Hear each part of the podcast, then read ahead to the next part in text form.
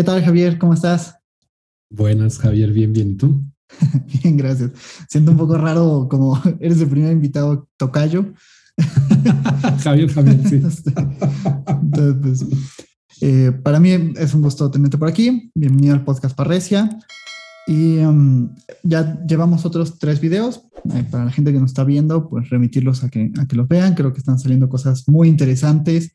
Te decía tras bambalinas que, eh, no sé, a, mí me preocupaba y estaba un poco nervioso como de, de no tener como qué, qué, qué, decir sobre, sobre el olfato o algo. Y creo que han salido cosas este, pues, bastante interesantes. Este, y, y bueno, creo que también es como parte de lo de lo inesperado o de lo espontáneo, ¿no? Este, y pues bueno, antes de, continuar con nuestra plática, eh, darte un breve espacio para que te presentes, para quien a lo mejor no vio los anteriores videos o no te conoce, eh, un poco de, eh, de, lo que has hecho, de tus intereses, etcétera. Mm, bueno, nuevamente, por cuarta vez. sí. Soy Javier Jiménez, me dedico a la clínica, me dedico a la docencia y a la escritura, entre muchas otras eh, cosas. Actualmente estoy eh, incursionando más en el ambiente editorial eh, y, bueno, es algo que, que me mueve mucho. Esta invitación me viene como anillo al dedo porque justo llevo algún tiempo trabajando la cuestión de lo olfativo, pero hay muchas cosas que no, eh, no terminan de amarrar, sino hasta que se pueden dialogar con muchas personas, ¿no? Entonces, la construcción no es, eh, no es en solitario, sino con otros y, bueno, por, eso te agradezco, Tocayo, eh, la invitación para, para, esto, porque me parece que sí se están, se están armando varias cosas lindas y la estructura de, de, tu podcast me parece que da, da justamente para eso, para una charla y no una exposición académica de flojera.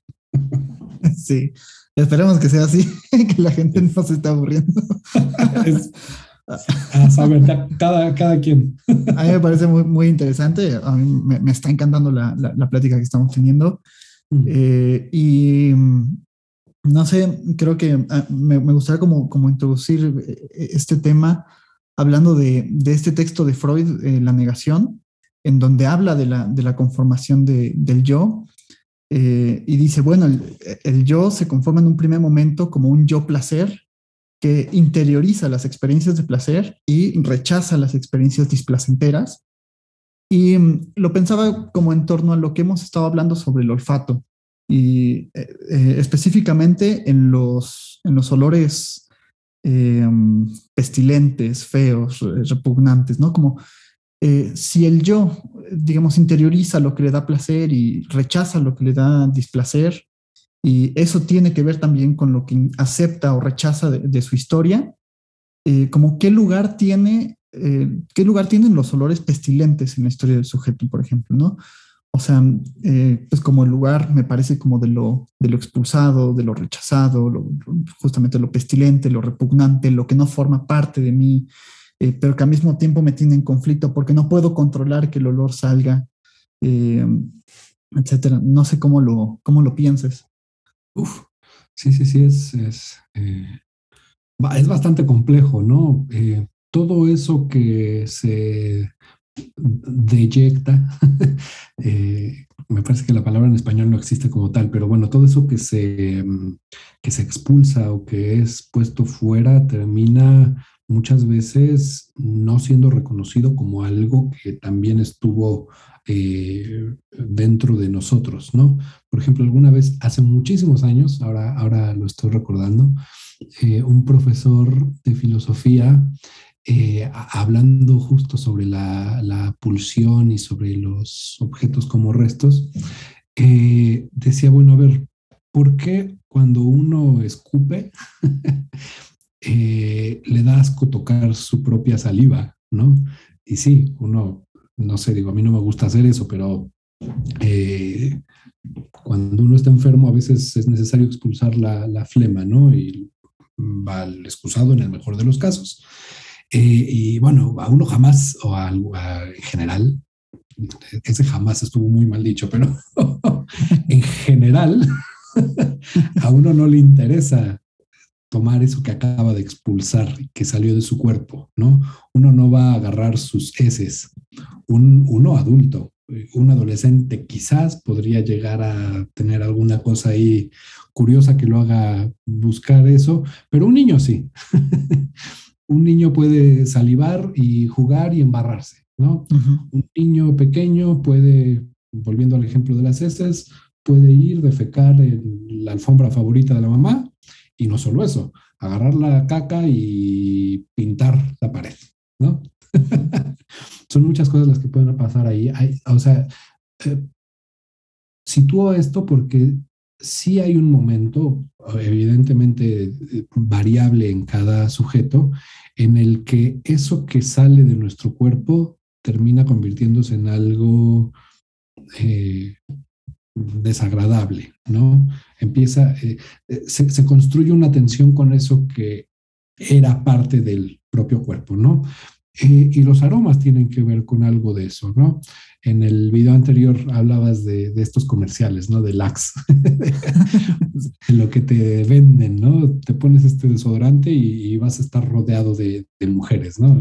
Como, como el, discurso del mercado se apropia de, de, algo que tiene que ver con lo humano, ¿no? Eh, el punto es que algo de eso, algo de eso hay, ¿no? En la medida en que uno no, no puede y no, y o no quiere, pero particularmente no puede reconocer que algo de eso del otro también es propio, eh, termina habiendo conflicto, pero en ese conflicto es que se pueden construir otras cosas, ¿no? El modelo freudiano, eh, y esto no es quizás tampoco lo suficientemente trabajado, está sostenido en la filosofía alemana de su época y de tiempo anterior a, su época, mucho tiempo antes de su, de su época, ¿no? Toda esta cuestión de las contradicciones está particularmente en Fichte. Y pulsiones y destinos de pulsión, el yo y el ello, y, e incluso el más allá del principio del placer, son, me parece, una resonancia, y esto lo trabaja también Echever en su nota a la versión castellana, eh, son una resonancia de, lo que ya se había trabajado en otro momento, ¿no? Justo subrayé para, este, para esta ocasión un, par de cuestiones que me parecen importantes y tienen que ver con esto, ¿no? De, la doctrina de la ciencia, la famosa doctrina de la ciencia de Fichte, en la que dice ya eh, muy avanzado en el texto, pero esto lo sintetiza. Uno y otro deben ser un solo y mismo yo y ser puestos como tales. Escúchese aquí, el yo es otro, de eh, tanto de Rambo como de, Lacan y lo que elaboró Lacan a, a, propósito de lo que dijo Rambo. Pero si en relación con el no yo, el uno es considerado como agente, el otro es considerado como paciente en esta misma relación. Allí el yo produce un no yo por medio de la actividad ideal. Aquí es limitado por este no yo. Y continúa, con esto terminó la cita de Fichte. la contradicción es fácil de conciliar. El yo productivo, el que hace algo, vamos, fue puesto justamente como paciente. También lo sentido fue puesto así en la reflexión. Por tanto, en relación con el no yo, el yo es siempre paciente para sí mismo. Es decir, no es en absoluto consciente de su actividad y no hay reflexión sobre esta. De ahí que parezca que la realidad de la cosa es sentida, siendo así que solo es sentido el yo. Eh, bueno, esto, entre muchas otras cosas, me parece que refuta también la posición, o, bueno, pone en cuestión, y, desde mi perspectiva sí refuta eh, alguna posición de algunos analistas cuando eh, se espantan cuando uno se refiere a, a, sus analizantes como pacientes, ¿no? O cuando uno mismo se refiere a, cuando uno se refiere a sí mismo como el paciente de su analista, ¿no? Eh, uno tiene que ser paciente no solo para ejercer la clínica o el, para sentarse detrás de un diván, ¿no? Eh, sino también para recostarse en él, ¿no? Y tiene que ver con algo, con algo de esto, ¿no? El paciente no es el pasivo, no es el que está ahí quieto, es el que no es consciente de lo que hace, el que no ha terminado de llegar a una eh, resolución, porque eso no va a pasar nunca, una resolución absoluta de del por qué lo hace. En todo caso, uno termina dándose cuenta de que yo no es dueño en su propia casa, ¿no? Eh, tal y como lo decía Freud. Eso nos hace pacientes en toda la extensión de la palabra, eh, sujetos del inconsciente, eh, en palabras más lacanianas, si lo queremos plantear así. Y el olfato, el aroma, los aromas, me parece que son el ejemplo más claro de que hay algo de lo que no, a veces no somos ni conscientes y que no podemos controlar, ¿no? Una cosa es no poder controlar, no tener esfínteres para controlar la, salida de nuestro olor y otra cosa muy diferente es ser conscientes de ello. Hay veces que no estamos conscientes de nuestro aroma, es más, no hay veces, no somos conscientes de nuestro aroma, ¿no? Cuando uno llega a una casa nueva, volviendo a eso que hablábamos también en el primer video, eh, percibe algo, pero conforme va eh, ubicando sus cosas en ese, en ese espacio, el, aroma empieza a cambiar y uno se puede percatar quizás de que el aroma se modificó, pero pasado cierto tiempo uno deja de percibir ese, ese aroma, ¿no? Solo hasta que llega otro, mm, valga la redundancia, solo hasta que llega un no yo a casa y dice, ay, qué rico huele, ah, esto huele a humedad o mm, esto huele a otra cosa, ¿no? Es necesario el otro para dar cuenta de lo que uno es o muestra, expele al mundo, ¿no? En este caso volvemos al, al, olfato, ¿no? Ahora, ¿qué hace ese otro con lo que uno eh, expide o expele? Es una cosa muy diferente, ¿no?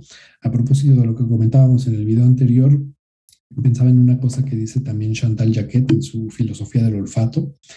Eh, y bueno, es, es, curioso porque me pareció una, una referencia muy interesante, pero también graciosa para quienes, eh, para quienes leemos a Lacan, ¿no?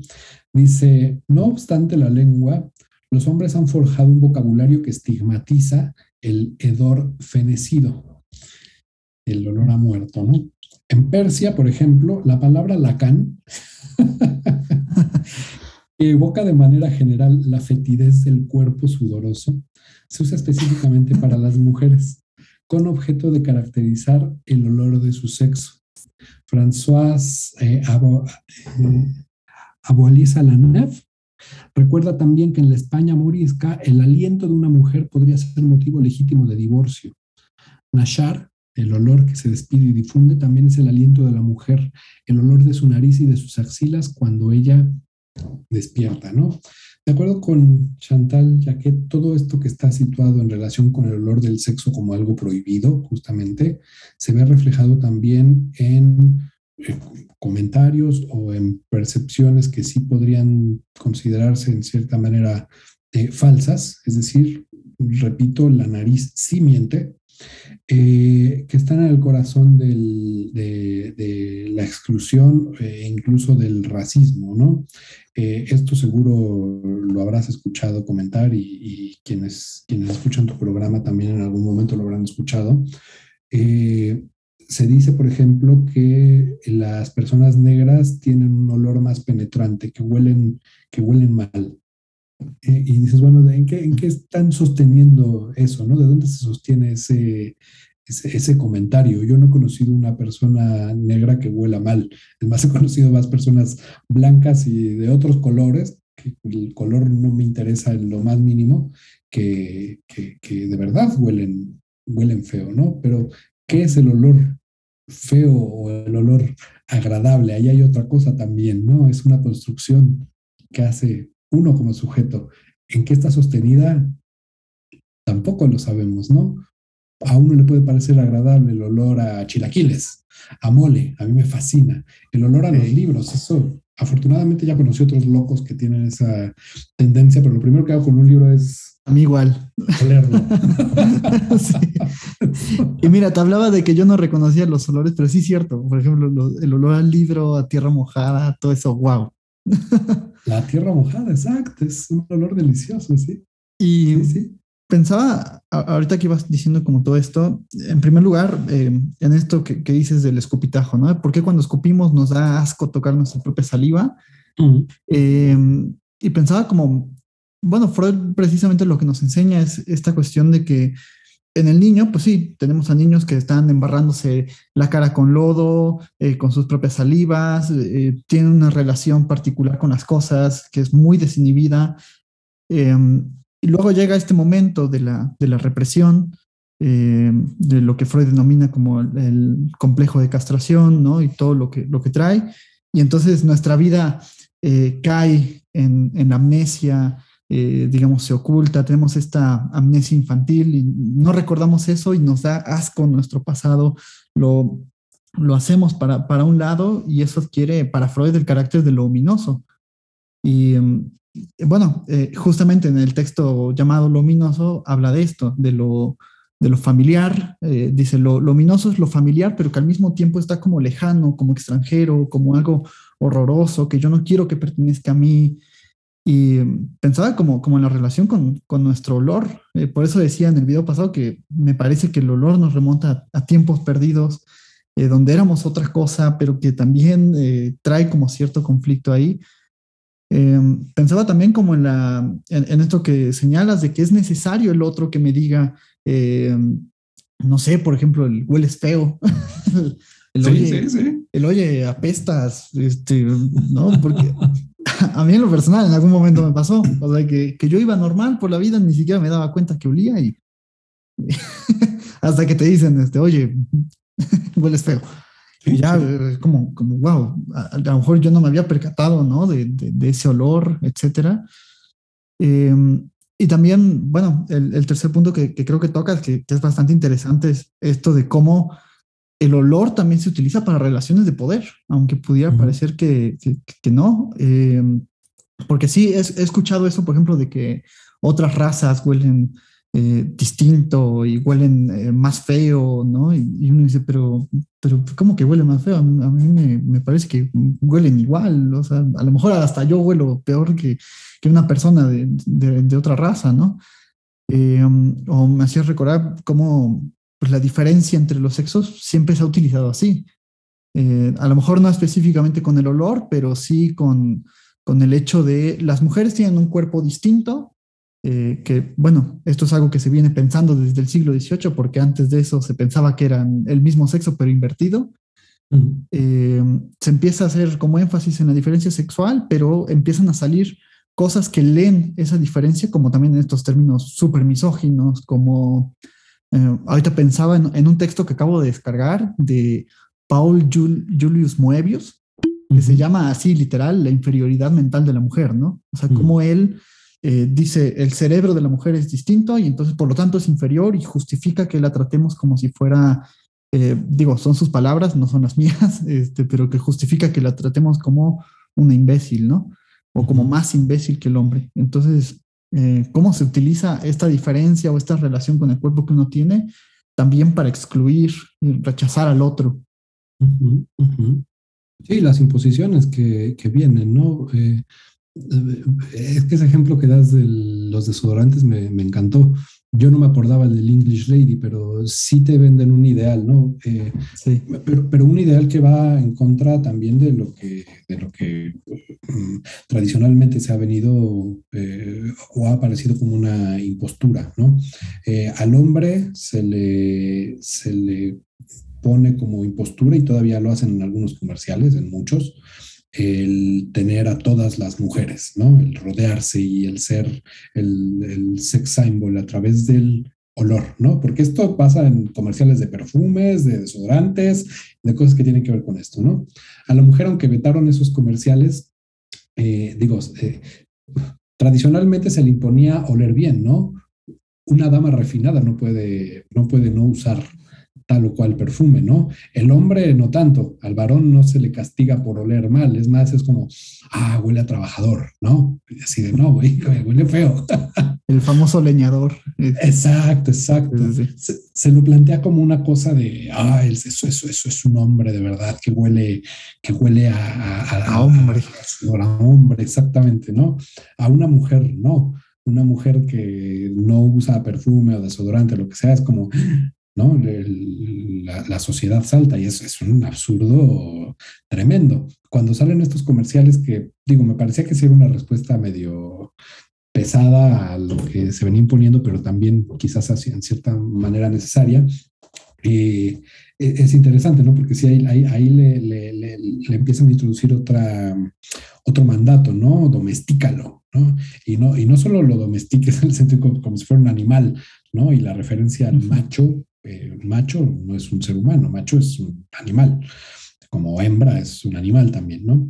domestícalo. Y salía la mujer clavándole el tacón al, tipo asustado que está eh, limpiando el baño, ¿no? Es como,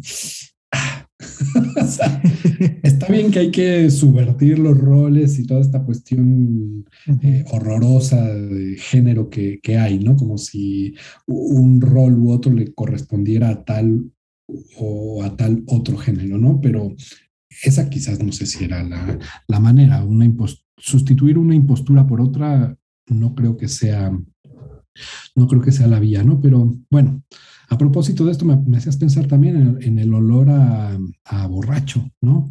Eh, mm. cuando dices esto, a mí me hiciste recordar mi época de músico de bar, la que uno no se da cuenta, ya terminó hasta las manitos.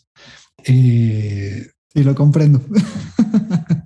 y huele, ¿no? Pero uno no se percata, ya vas en el camión o en la calle y de repente ves la, bueno, en ese momento uno quizás no, no le hacía mucho caso a eso, ¿no? Pero te ven y es como, ah, ahora yo paso al lado de una persona que me vio mucho y es como, pero uno no se percata de ese olor, ¿no? Uno es hasta que el otro no te dice, ¿estuviste tomando? Se nota. y te puedes perfumar, te puedes meter pastillitas de menta y lo que quieras. No hay manera de disfrazar eso. No hay manera de disfrazar el olor a sexo tampoco te puedes bañar, digo, termina una relación sexual, te metes, te bañas y, y sí, algo de eso se irá, ¿no? Pero durante cierto tiempo hay un, eh, hay un hedor que, permanece, muy característico, ¿no? Eh, que es un hedor también como muy romántico, como que, como que uno no quiere quitar, ¿no? Como que también es este, parte del ambiente post-sexual, ¿no? El olor al otro, sí, definitivamente. Sí, sí, uno quedarse con el aroma del, del, otro, ¿no? Como si nos pudiéramos apropiar de eso. Y algo pasa ahí, ¿no? Sí es cierto que, otra vez volviendo al ejemplo de las casas, es muy interesante, pero digo, también uno cuando se interesa en algo se va dando cuenta de ciertas cosas, ¿no? Pero a saber si son reales o no. Me parece, esto sí no lo puedo mm, decir como, como algo que, sea como tal, de hecho nada, pero, por ejemplo, eh, un amigo vive solo, llegas a su casa, tiene un olor, ¿no? Hay un olor que dice, ah, huele a Pablo. Eh, este amigo se junta con alguien, empieza a vivir con otra, con otra persona, con una mujer, hombre o con quien sea. Este, pasa cierto tiempo, vuelves a llegar a su casa en la que ya vive con alguien más y dices, esto ya no huele a Pablo. a quién huele, a Pablo o a quien vive con él, ¿no? Eh, se mezclan los, se mezclan los aromas, es posible apropiarse del, olor del otro o terminan, termina habiendo relación sexual entre los olores de, y los hedores también, el lado feo, eh, del otro que, que construyen otro, otra sensación olfativa, ¿no? Eh, no sé, me parece que algo de eso hay. No, no, sabría llevarlo más allá, pero...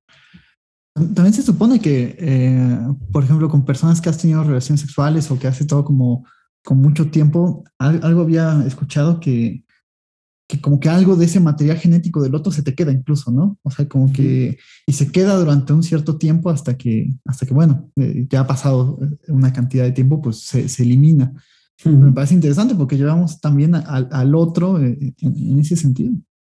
Y particularmente la mujer, ¿no? Ahí, ahí sí hay una cuestión no de género, sino de sexo. Eh, bueno, no, es que no necesariamente la mujer. En la relación entre un hombre y otro, si hay penetración y, y, eyaculación en el cuerpo del otro, se, se, porta algo de ese aroma, ¿no? Particularmente en la mujer, digo, por un hombre no, no sabría responder, no lo sé, no, sé si funciona así, pero en, el, en, la vagina o en el, en el útero eh, se mantiene durante cierto tiempo el, semen, ¿no? Se aloja ahí, cuando se para y después de cierto tiempo, incluso inesperadamente, eh, sale, ¿no? Van caminando por la vida y, y algo sale sin, sin, que lo puedan esperar. Muchas lo resuelven poniéndose una toallita sabiendo que tuvieron relaciones sin condón.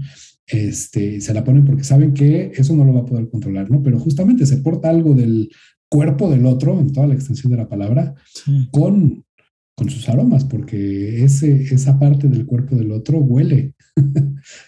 algo. Sí, sí, sí. Mm. Está, está buenísimo. Pues igual ya llegamos a los 30 minutos. Se me pasó nuevamente de, volada. Sí, sí. Este, mm, no sé si te gustaría cerrar con algo. Mm, me parece que lo que se dijo fue suficiente. En todo caso, cerrar con eh, la reiteración de mi agradecimiento. Me haces pensar muchísimas cosas. Me ayudó mucho esta plática también para, reformular algunas cuestiones que estaban ahí quizás atoradas y bueno, eh, salud por estos espacios. Ah, qué padre, muchísimas gracias.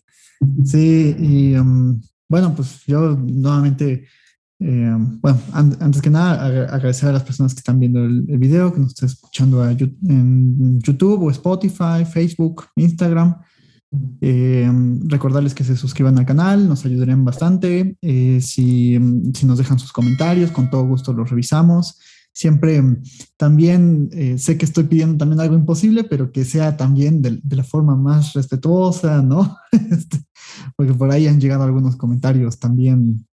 Eh, eh, pero, pero bueno, pues siempre, siempre hay una respuesta de, de mi parte, ¿no? Y pues bueno, eh, a, ti, Javier, agradecerte nuevamente. O sea, para mí es un honor tenerte por aquí. Ya desde, desde que empecé este proyecto tenía en mente invitarte para pues, conocerte un poco más, eh, conocer un poco más tu trabajo eh, y, conocerte a ti también. Y pues bueno, creo que se logró el objetivo. Yo me voy como, me voy muy emocionado. Creo que me, gustó muchísimo estas pláticas de las que te, te, digo, te dije en un inicio, ¿no? Como pues sí me ponía un poco nervioso como el tema de qué va a salir, qué diremos, etcétera. Y, al final sale algo espontáneo, sale algo em, inesperado y eso me, encantó. Y em, creo que es muy interesante el, trabajo que está desarrollando y, ojalá pues ahí cuando, cuando saques ese libro pues, también eh, vuelvas a ese espacio, nos lo presentes y pues eso estaría, estaría genial. Aquí tienes las puertas abiertas cuando, cuando gustes y pues me dio muchísimo gusto este encuentro. Creo que también se van como muchos temas eh, como por el aire, que a mí me, encantaría seguir hablando, pero se nos va, eh, nos, tomaría muchísimo tiempo. Me, encantaría que en algún momento pudieras este, regresar a este, a este lugar. Y pues bueno, nada, eso. Muy feliz de volver en otro momento. Muchísimas gracias. Pues nos vemos el siguiente domingo con un video nuevo.